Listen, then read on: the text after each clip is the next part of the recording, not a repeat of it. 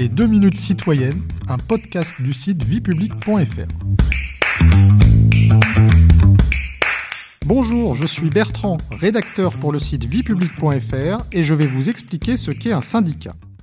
Un syndicat est une association de personnes dont le but est la défense d'intérêts professionnels communs. Alors, quel est le rôle d'un syndicat? Un syndicat a pour objet exclusif l'étude et la défense des droits ainsi que des intérêts matériels et moraux, collectifs et individuels des personnes mentionnées dans ces statuts. Un syndicat a la capacité d'agir en justice afin d'assurer la défense de ses intérêts. Tous les syndicats peuvent-ils négocier des accords collectifs? Eh bien non. C'est la représentativité syndicale qui donne le droit de négocier et de conclure des accords dans tous les secteurs. Un syndicat est représentatif et peut donc légitimement s'exprimer au nom des salariés s'il réunit les sept critères suivants.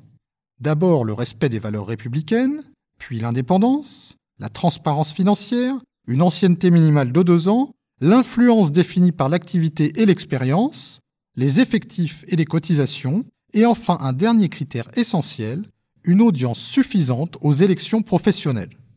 Au niveau national et interprofessionnel, un syndicat doit ainsi, pour être représentatif, obtenir au moins 8% des suffrages exprimés. Alors, quelles sont les organisations syndicales représentatives au niveau national et interprofessionnel? En France, cinq organisations syndicales sont représentatives. La CFDT, la CGT, Force ouvrière, la CFE-CGC et la CFTC. À quand remonte en France le droit de se syndiquer? Eh bien, le droit d'adhérer à un syndicat et de défendre ses droits et ses intérêts a été reconnu par la loi dite Valdec-Rousseau de 1884. Ce droit a été ensuite réaffirmé dans le préambule de la Constitution de 1946, auquel se réfère le préambule de la Constitution de 1958. Existe-t-il des syndicats patronaux?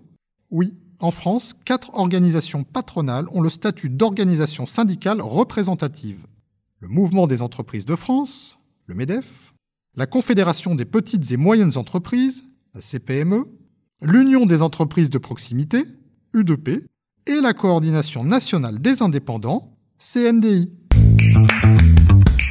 Vous pouvez réécouter ce podcast et toutes nos séries sur vos plateformes préférées et notre chaîne YouTube. N'hésitez pas à vous y abonner.